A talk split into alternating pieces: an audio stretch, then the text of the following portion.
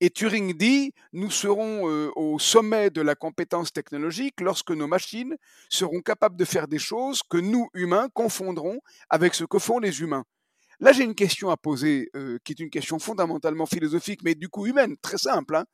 À quoi ça sert? Pourquoi veut-on confondre ce que nous créons, les machines, les mécaniques technologiques des machines, avec qui nous sommes? À quoi ça nous sert? Ça, ça renvoie à un fantasme humain tout à fait fondamental qui est de devenir Dieu. Bonjour à tous et bienvenue dans AI Experience, le podcast qui démystifie l'intelligence artificielle. Je m'appelle Julien Rodelsperger et nous allons découvrir comment l'IA est en train de changer le monde. Et pour cela, j'ai le privilège d'être accompagné par Laurent Bibard, qui est professeur à l'ESSEC, prestigieuse école de management parisienne, où il enseigne la philosophie politique, la sociologie et l'économie. Il est également directeur académique, conseiller scientifique et auteur de plusieurs ouvrages, dont le livre Échange entre le philosophe et l'informaticien, paru aux éditions de l'Aube cette année en 2023. Bonjour Laurent, merci de m'accompagner pour cet épisode où nous allons tenter de parler d'éthique, de philosophie et d'intelligence artificielle. Comment allez-vous? Bonjour Julien, ça va très bien, merci. Merci de, se joindre à moi. Alors ma première question est simple, mais je sais qu'en philosophie c'est sans doute pas toujours le cas. Pourquoi s'intéresser à l'intelligence artificielle quand on est philosophe? J'ai une vraie préoccupation euh, relative à la manière dont nous nous rapportons spontanément à ce qu'on appelle l'intelligence artificielle en lui attribuant beaucoup plus de compétences, de caractéristiques, de qualités qu'elle n'en a réellement. Et il y a une espèce de fantasme qui est très dangereux parce qu'il il dénature nos rapports aux techniques tout court, il dénature nos, nos rapports à notre environnement et il dénature notre rapport à nous-mêmes, nous humains. Et donc, il est assez capital d'alerter du mieux que possible le grand public dont je fais partie hein, sur les technologies, sur l'intelligence artificielle, sur ce qu'elle apporte, sur ce qu'elle peut faire et ce qu'elle ne peut pas faire pour dégonfler toutes sortes de boudruges, de fantasmes, d'angoisse ou de suppositions trop positives. D'accord. Alors, ça fait à peu près un an et demi qu'on parle énormément d'intelligence artificielle. Pourtant, c'est une technique qui existe depuis très longtemps. Mais euh, vous, comment est-ce que vous avez vécu ces derniers 12, 18 mois euh, à être submergé d'informations liées à l'IA alors, euh, peut-être, je vais vous surprendre, mais justement, un des efforts à faire pour ne pas se laisser prendre par l'intelligence artificielle et qu'on soit assailli par des robots sur le net ou autre, c'est de ne pas se laisser submerger. Et du coup, j'ai l'humilité de vous dire que je fais tout pour ne pas aller trop sur les réseaux sociaux et sur le net, pour trier l'information et, donc pour, euh, pour, euh, pour, euh, pour, aller dans le sens d'une sobriété en amont, en quelque sorte. On peut s'intéresser à l'IA tout en prenant de la distance avec elle? Ah ben, Je crois que c'est la manière, la manière dont il faut le faire. Si on ne prend pas distance, c'est comme, c'est comme un tsunami, c'est comme une, voilà, on se laisse complètement engloutir. Et c'est malheureusement ce qui se passe dans le monde entier. La, fascination contemporaine où on est pour les technologies fait qu'on interroge très très peu leur sens. Elles ont du sens. Hein. Je précise un point d'ailleurs que je trouve essentiel parce que les mots ont été lancés sur la place publique par toutes sortes d'acteurs, à dessein ou pas, mais les, conséquences sont très très néfastes. Les mots de technophilie et technophobie. On, est censé soit être pour les technologies, soit contre elles. Ça n'a aucun sens. Ça n'a aucun sens. Ce n'est pas les technologies qui posent problème. Les technologies, bien au contraire, regardez, on est en train de faire cette discussion à distance et, vraiment loin l'un de l'autre grâce aux technologies, et c'est merveilleux. Donc les technologies, elles, ne posent pas de problème par elles-mêmes. C'est ce qu'on en attend. Et c'est ce qu'on en craint qui peut poser problème. Donc il, il est capital que nous recentrions notre regard sur les technologies en adoptant un regard critique, donc en les considérant mais avec une distance de bonne loi. Alors, je le disais en préambule, vous avez euh, coécrit un, livre avec Nicolas Sabouret, que j'ai eu le plaisir de recevoir par ailleurs sur ce podcast, qui s'appelle Échange entre le philosophe et l'informaticien. Qu'est-ce qui vous a donné envie de faire ce livre et pour quelles raisons avez-vous engagé cette conversation? Alors, d'abord, la personnalité euh, remarquable et, l'agrément d'échanger avec Nicolas Sabouré. On s'est rencontrés par hasard lors de, con- de, de- de- de conférences, etc. Et, on a envisagé de faire ce livre ensemble. Et deuxièmement, moi, très humblement, je vous dis, je n'y connais rien en termes techniques à l'informatique, à l'intelligence artificielle. Mais c'est justement ça qui permet de poser de bonnes questions. Et Nicolas, lui, qui est un expert rompu à, l'informatique et à l'IA, euh, il, a manifestement, je crois pouvoir dire en son nom, mais il l'a manifesté puisqu'on a fait le bouquin, il a, il a le goût qu'on discute ensemble et on, nous apprenons, je crois, beaucoup, beaucoup l'un de l'autre. Moi, j'apprends évidemment infiniment de, lui sur, euh, sur les technologies. Et, et du coup, on a, on a un dialogue qui nous permet de creuser de manière critique la relation à l'IA. Et, et je crois que c'est utile, du coup, pour, pour le grand public. En tout cas, voilà, le livre, on l'a écrit pour qu'il puisse servir le plus possible euh, des des gens qui ne sont pas des professionnels de l'IA. Et est-ce que ça a changé votre regard sur cette euh, technologie et sur la manière dont on l'utilise? Alors non, euh, au sens où Nicolas Sabouré euh, est quelqu'un d'extrêmement précis, sobre et exigeant en termes de rigueur, et il est très très averti de ce que peut, ce qu'on appelle l'intelligence artificielle et de ce qu'elle ne peut pas. Et là-dessus, je crois que lui et moi convergeons tout à fait. Euh, moi, ce qui m'inquiète énormément, c'est qu'on quand on attribue à ce qu'on appelle, à tort d'ailleurs, hein, l'intelligence artificielle, qu'on lui attribue des caractéristiques humaines, des problématiques humaines, comme la question de l'éthique, de la responsabilité, etc. Il n'y a pas de sens à parler d'éthique ou de responsabilité, de conscience et autres pour les machines. Ça n'a aucun sens. Et là, je, constate jusqu'à nouvel ordre, hein, bien sûr, mais qu'avec Nicolas, je crois, nous sommes tout à fait en phase. Alors aujourd'hui, l'IA, c'est une technique, c'est une machine, c'est une mécanique qui est construite par des ingénieurs, par des développeurs informatiques, hein, très efficace, effectivement. Et je rebondis sur un fait d'actualité qui date de l'année dernière. hein. À l'été 2022, un ingénieur de Google qui s'appelle Blake Lemoine a affirmé qu'une technologie de conversation à base d'IA avait atteint une forme de conscience après avoir échangé des milliers de messages avec elle. Il s'est d'ailleurs fait licencier par Google au motif qu'il avait enfreint des règles de l'entreprise. Pour rebondir sur ce sujet, sur ce sujet de la, de la, de la conscience, de l'intelligence artificielle, est-ce que selon vous, l'IA peut un jour apprendre, comprendre des concepts humains tels que la moralité ou la conscience? Et surtout, est-ce que c'est souhaitable? Alors j'aime bien votre question. D'abord, je crois que ça n'aura jamais lieu, pour une raison très simple, c'est que ce qu'on peut appeler la conscience de soi, notre conscience humaine de nous-mêmes, elle est inséparable de la conscience de la mort. Et la mort, c'est quoi? C'est une finitude imposée à l'infinité de nos rêves. C'est une tension, la, mort. Et cette tension-là, elle est un vécu fondamental qui nous constitue. Un- Une machine n'a pas même euh, de rapport à ce qu'on peut appeler la mort pour nous. Les animaux eux-mêmes ne l'ont pas. Ils, ils- pressentent ce que c'est que leur fin, mais l'idée euh, fondamentalement humaine pour les croyants, je ne suis pas croyant, mais pour les croyants, renvoyant peut-être à quelque chose qui tient d'une divinité, d'une éternité de l'âme, etc. Cette idée-là, elle est à des, années-lumière d'une mécanique, d'une technique mécanique qui ne fait que calculer. Donc une intelligence artificielle ne peut pas être douée d'empathie, mais elle peut avoir certains aspects parce que les développeurs lui ont dit tu dois agir ou te comporter de telle et telle manière. Ah, ça, on est parfaitement d'accord. Il n'y a pas de sentiment éprouvé par une machine.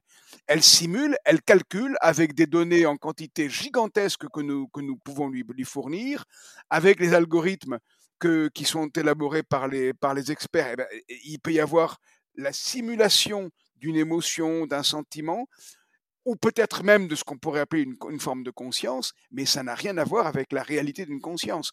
On est, vous savez, à l'origine de la philosophie ici. La pensée, l'une des pensées les plus importantes au monde est celle du, du philosophe Platon. Et qu'est-ce qui constitue la vie pour lui? Ce sont des simulacres. Nous vivons dans les images de quelque chose de vrai.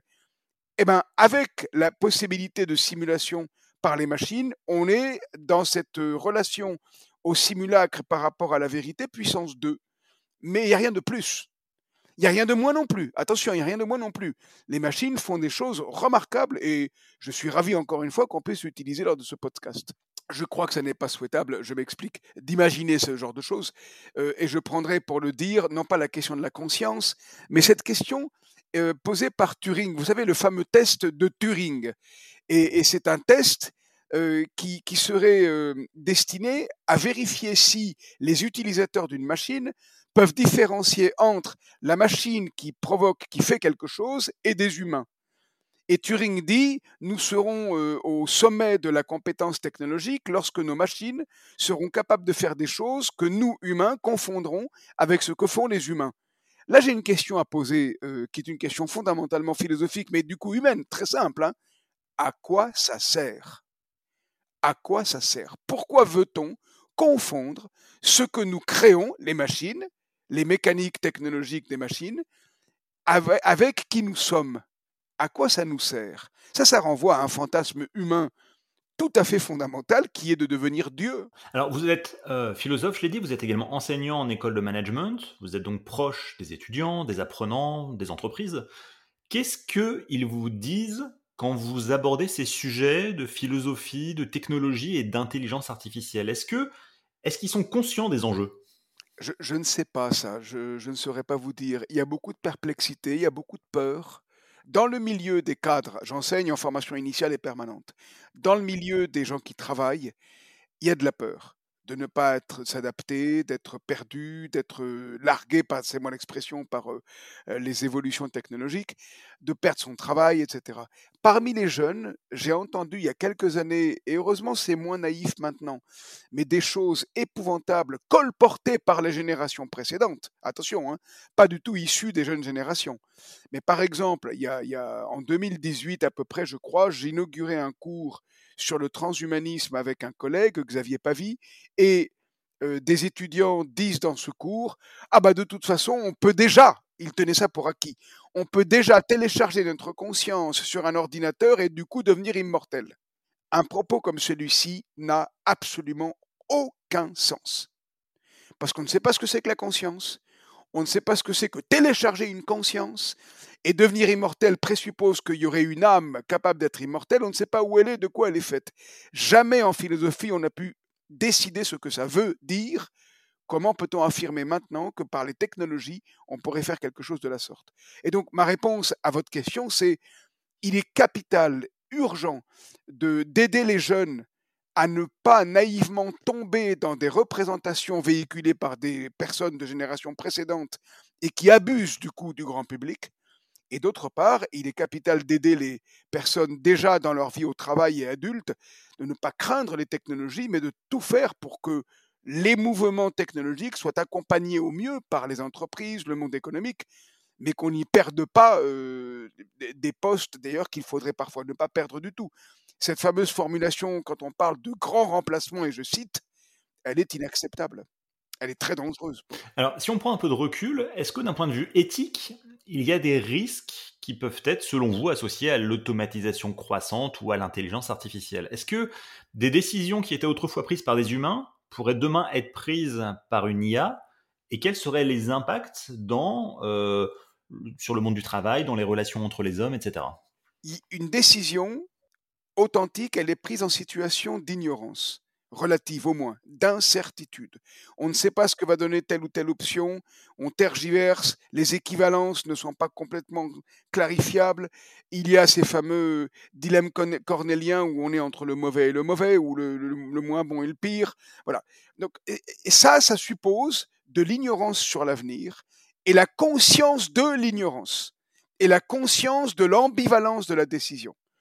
En revanche, quand on répète une mécanique de manière réflexe dans un contexte connu et que décider revient au fond à continuer de faire ce que l'on savait déjà faire, alors on est dans un autre registre. Et du coup, je reviens à ce que vous évoquiez dans la première partie de votre question, je crois qu'on peut dire qu'il y a une part de nous humains qui nous fait ressembler à des robots. Un robot ne fait que ce qu'il sait déjà faire. Un robot réagit d'une façon qui ressemble à ce qui, chez nous et pour nous, sont des réflexes. donc, toutes les compétences qu'on a acquises par le passé, vous et moi, tout ce que nous savons reproduire sans y penser, tout ce que nous savons faire de manière mécanique, ben c'est très bien. On en a besoin, pour le coup, d'ailleurs, en passant. On en a besoin. Et sur ce plan, nous ressemblons à des robots ou à des, ou à des machines.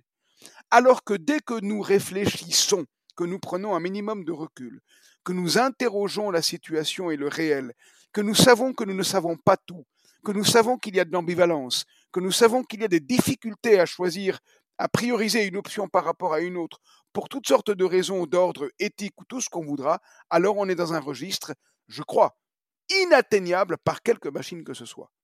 D'accord. Il me semble, euh, je me trompe peut-être, mais je, je, ne crois pas, en tout cas jusqu'à nouvel ordre. Ok, ok, non, c'est intéressant, c'est parce que vous, vous, soulignez quelque part l'importance de l'intelligence émotionnelle, de ce qu'on appelle les soft skills, dont on parle de plus en plus, j'ai l'impression. Ah, je partage tout à fait. On peut tout à fait aller dans ce sens-là. Et l'une des difficultés peut-être, c'est que nous sommes en train de vivre une dégradation de notre rapport, non pas aux machines, etc., mais à notre humanité, parce que nous nous ravalons inconsciemment de plus en plus au rôle de calculateur. Je ne sais pas si vous avez fait attention à ça, mais à quelques reprises au début de la fabrication des ordinateurs, on essayait de comprendre comment on allait élaborer les, logiciels et les circuits sur les ordinateurs à partir du système neuronal du cerveau humain. Et maintenant, qu'est-ce qui est en train de se passer? On approche les humains à partir de ce que nous savons du fonctionnement des machines. C'est très très dangereux parce que nous dégradons notre, relation à notre humanité, notre compréhension de notre humanité, parce que nous nous ravalons nous-mêmes à des machines. Mais ce n'est pas les machines qui l'ont voulu. Les machines n'y sont pour rien là-dedans. Il n'y a pas de question technologique, comme on l'a dit avec Nicolas Sabouret. Il y a derrière l'IA des questions fondamentalement humaines d'ordre politique, d'ordre philosophique, d'ordre économique, d'ordre sociologique, psychologique, etc. Quelles questions on doit se poser au moment où on utilise un outil d'intelligence artificielle, alors on peut parler de ChatGPT, on peut parler de Midjourney, on peut parler de tas d'autres outils, est-ce que, est que l'utilisateur moyen doit se poser des questions au moment d'utiliser ce genre de technologie? Et lesquelles? Ah, je, plaide, oui, ma réponse est oui, fermement. Et nous sommes tous, au fond, statistiquement, des utilisateurs moyens. Je dis bien statistiquement, hein. Euh, mais, mais ça veut dire que il faut se demander sans cesse, voyons voir, à quoi sert l'outil que j'ai sous la main? Qu'est-ce que je veux en faire? Quelle est la limite que je vais lui laisser? Et à partir de quel moment je vais rester sur un plan où je parle avec moi-même, je dialogue avec moi-même et avec les autres humains, et je m'intéresse à ce que je dois faire et ce qui fait sens pour moi et pour les autres. Cette série de questions, c'est capital de la, de la rendre possible. Et donc de plus en plus d'alerter le grand public sur la nécessité de faire ça. Autrement, on devient un rouage parmi des rouages, sans s'en rendre compte la plupart du temps, et on est absorbé par ce tsunami qu'on évoquait tout à l'heure. Justement, je voulais rebondir là-dessus parce que lors de mes entretiens, j'entends beaucoup dire que l'intelligence artificielle, finalement, c'est une évolution technologique parmi d'autres, comme il y a eu la télévision, le magnétoscope, Google ou Wikipédia avant elle. C'est-à-dire qu'il faut s'adapter, il faut vivre avec son temps. Je souscrirai volontiers à la première partie de votre propos. Sur, bon, il y a une explosion technologique, certes. Maintenant, en passant d'ailleurs, si vous me permettez, on peut se demander combien de temps elle va durer. Et pourquoi Parce que l'évolution des technologies et de l'IA font que nous sommes en train d'épuiser les ressources nécessaires pour les fabriquer. Les métaux rares, les métaux précieux, euh, sont en train de disparaître à grande vitesse. Par ailleurs, les technologies polluent, par ailleurs, les gens qui produisent le, matériel sont exploités par des entreprises où c'est quasiment de l'esclavage. Et donc, il, est, tout à fait important que nous reprenions conscience des questions de rareté, des questions d'humanité qu'il y a sous les technologies. Donc, ce sont des technologies comme les autres, au titre que je viens d'évoquer maintenant.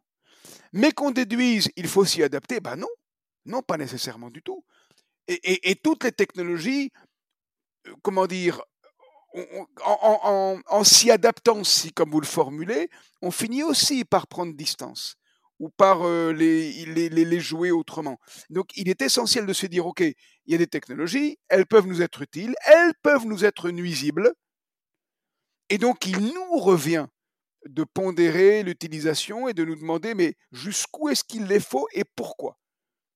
Ça, c'est des questions tout à fait essentielles. J'espère que je réponds un peu à votre question.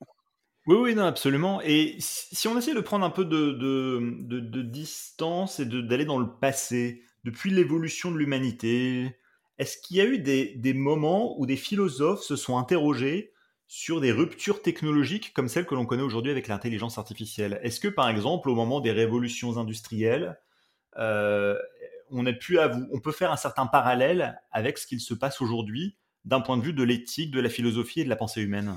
Moi, j'irai un peu plus avant, parce qu'en fait, euh, avec le moment que je vais vous évoquer, ben, on ne change pas de monde. Et contrairement à ce qui est beaucoup dit maintenant, euh, je ne suis pas certain qu'on change vraiment d'époque.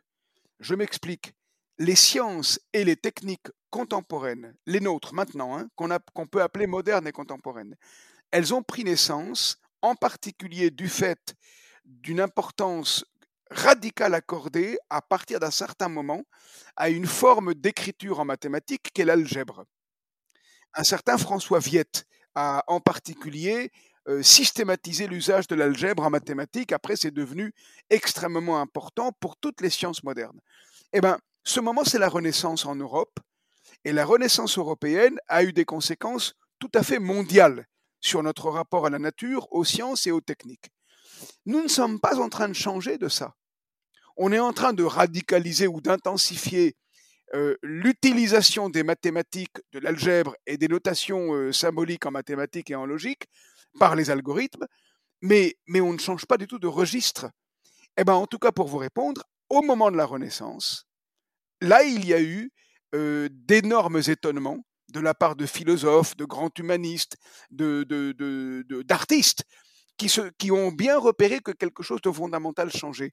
Si un événement a qualitativement changé les choses entre un passé et un futur pour le monde entier, c'est bien le moment de la Renaissance en Europe. Et qui du coup n'est pas du tout seulement européenne, c'est un mouvement qui concerne le monde entier.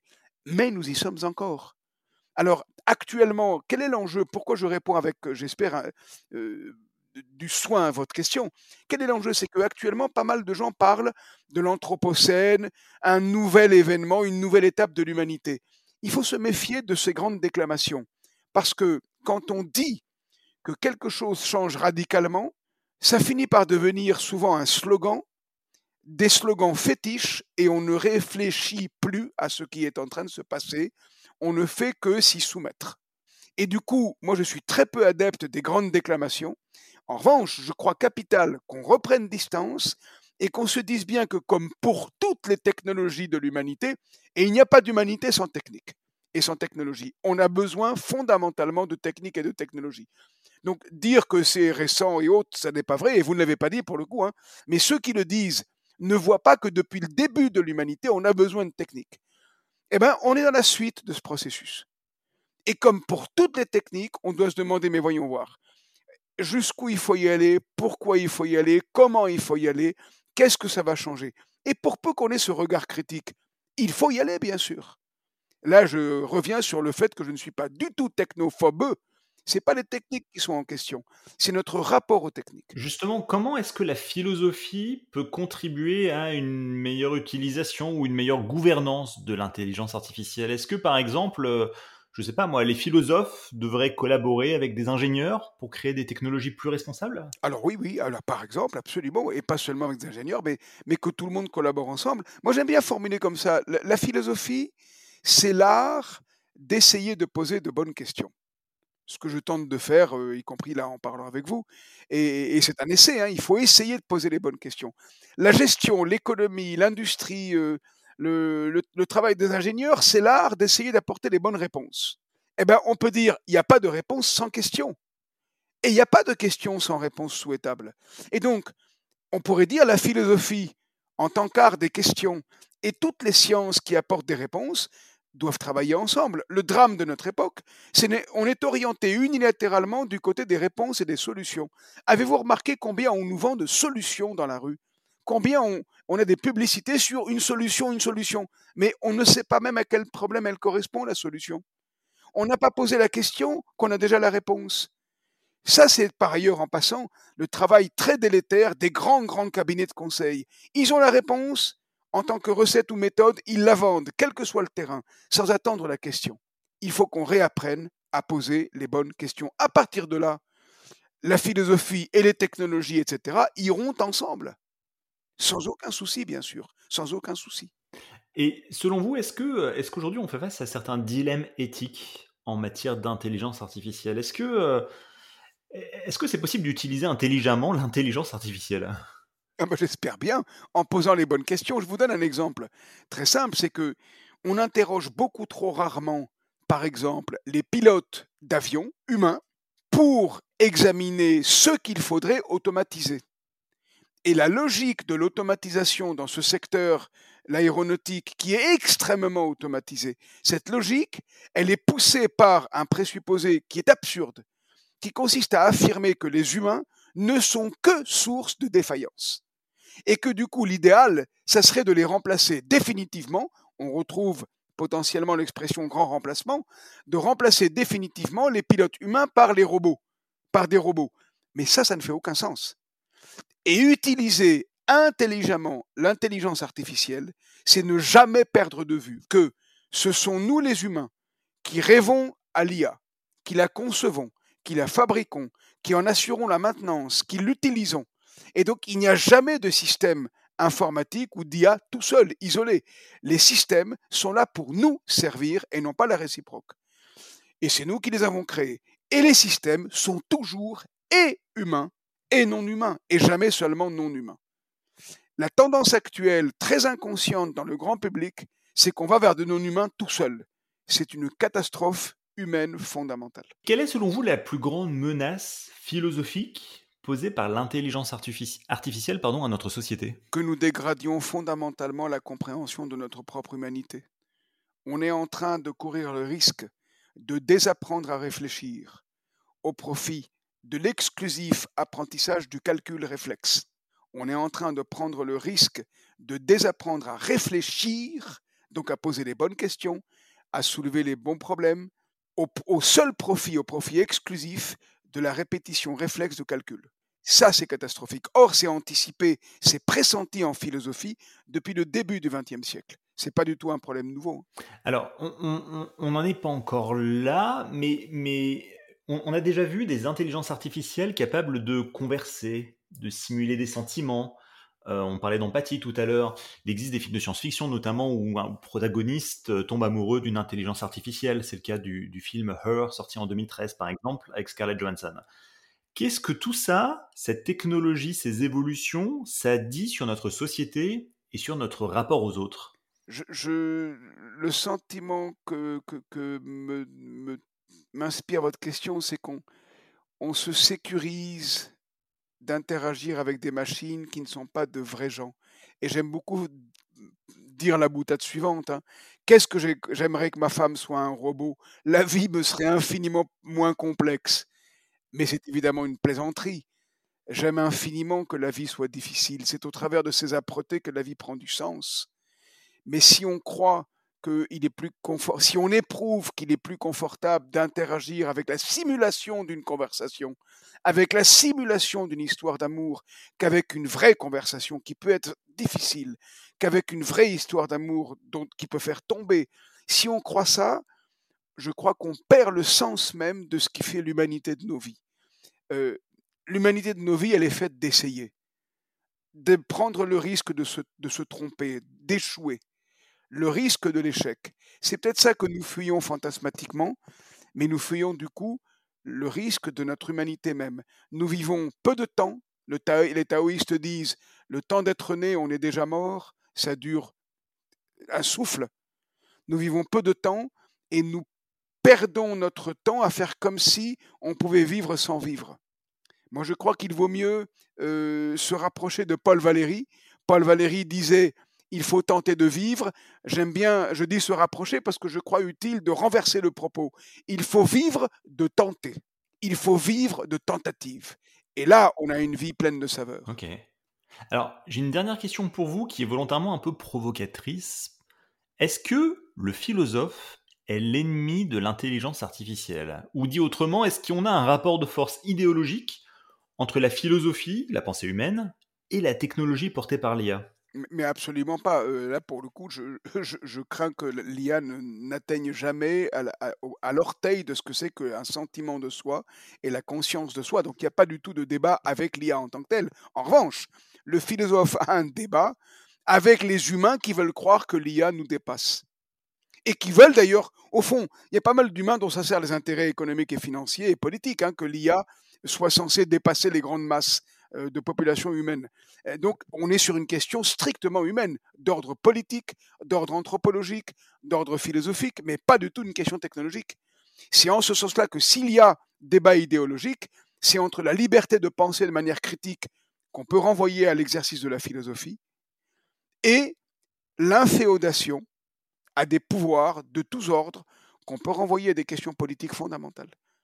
On est sur des, avec votre très très importante question, on est sur des questions de, de politique que l'humanité a toujours connues. Et c'est une question strictement humaine, pas du tout technologique. D'accord. Est-ce que, est que vous craignez une transformation radicale de la société causée par l'intelligence artificielle? Je pense notamment à des euh, pertes d'emplois massives, à des euh, fermetures de postes, parce que un travail serait plus facile et plus rentable euh, s'il est fait par l'intelligence artificielle? Écoutez, c'est déjà en cours. Et donc, il faut le craindre parce que c'est déjà vrai. Par exemple, dans les supermarchés, quand on, élimine de plus en plus les caissières et les caissiers parce qu'il est moins cher d'avoir des machines, on peut, on peut être un peu inquiet de ça, bien sûr. Mais en même temps, l'évolution, là on peut revenir à l'une de vos questions précédentes, les évolutions technologiques précédentes ont montré que, bon an, mal an, on crée de nouveaux mondes. Donc on peut espérer qu'il y aura de nouveaux mondes au pluriel qui émergeront de ce qu'on est en train de vivre. En revanche, dire tout va changer radicalement, c'est jouer le jeu d'un changement radical euh, par rapport auquel on ne prend pas de recul. Donc, je crois qu'il faut adopter une position très modérée, très pondérée, y compris par, rapport aux changements qui sont réellement massifs qu'on est en train de vivre. Mais en se demandant qu'est-ce que, qu'est-ce que ça va devenir, pas de manière passive, et en se demandant, chacune et chacun nous à nos places, hein, comment je peux faire en sorte pour que tout ceci garde du sens? Sur le plan social que vous évoquiez par le travail, sur le plan économique pour qu'il n'y ait pas un écartèlement entre des gens richissimes qui exploitent une terre entière miséreuse, sur le plan politique pour qu'il n'y ait pas des dictatures comme il y a malheureusement de plus en plus de nouveaux et qui utilisent les technologies pour s'imposer encore plus puissamment, etc., etc. Sur tous ces plans, nous avons toutes et tous à contribuer à ce que on garde la tête froide et, et du bon sens par rapport à cet outil qui n'est qu'un outil gigantesque, très puissant, et qui n'est qu'un outil pour nos bêtises, mais aussi pour nos succès.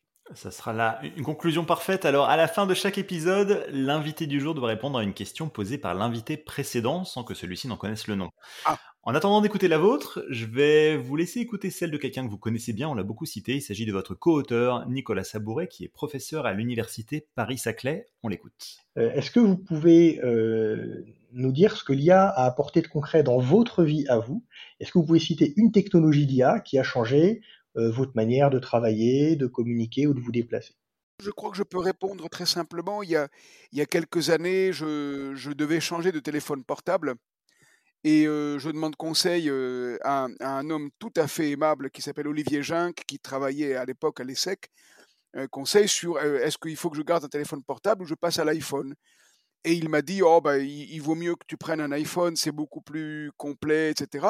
Et donc, à partir de là, effectivement, j'ai changé d'utilisation du téléphone avec toutes sortes d'autres fonctions possibles, comme les emails, comme WhatsApp maintenant, etc. Et c'est très pratique hein, pour le coup. Et ça, ça a changé beaucoup le, mon, rapport à, ce type d'outils. Voilà, voilà, voilà à titre d'exemple. C'est extrêmement simple, c'est trivial hein, pour le coup. Je crois que la grande majorité des, populations des pays occidentaux, en tout cas, ont un iPhone, si ce n'est dans le monde entier. Mais voilà, c'est très banal, mais c'est ça qui, s'est passé comme changement. Très bien, parfait. Alors à vous à présent, je vous écoute. Quelles questions aimeriez-vous poser au prochain invité? Alors moi, j'aimerais bien demander euh, dans quelle mesure vous vous sentez euh, en responsabilité par rapport à un usage ajusté euh, de l'intelligence artificielle et des technologies connexes Dans quelle mesure vous sentez-vous engagé, pas nécessairement sur le plan public et politique, etc., mais à titre personnel, sur un, usage le plus pertinent possible des technologies qui, est adossé euh, à un tri permanent, là oui, là non, là oui, là non. Et là oui, peut-être, mais voilà de quelle façon on peut l'utiliser, etc. La, question de cet usage ajusté et réfléchi des technologies me paraît tout à fait important. Donc voilà, ce serait la, ce serait la question que je poserais. Très bien, eh ben je, la poserai à la prochaine personne avec qui j'aurai le, plaisir d'échanger. Merci beaucoup de votre participation, Laurent Bibard. Je rappelle que vous êtes professeur à l'ESSEC et auteur de différents ouvrages autour de l'intelligence artificielle et la philosophie. Merci de votre participation. Merci à vous. Bonne, euh, très bonne continuation en podcast. Si vous avez aimé cet épisode, n'oubliez pas de vous abonner à l'émission sur votre plateforme de podcast préférée. Votre soutien compte et vos commentaires peuvent aider à partager cette expérience avec d'autres. Vous pouvez aussi visiter le site web ai-experience.io pour aller plus loin. A très vite pour un nouvel épisode.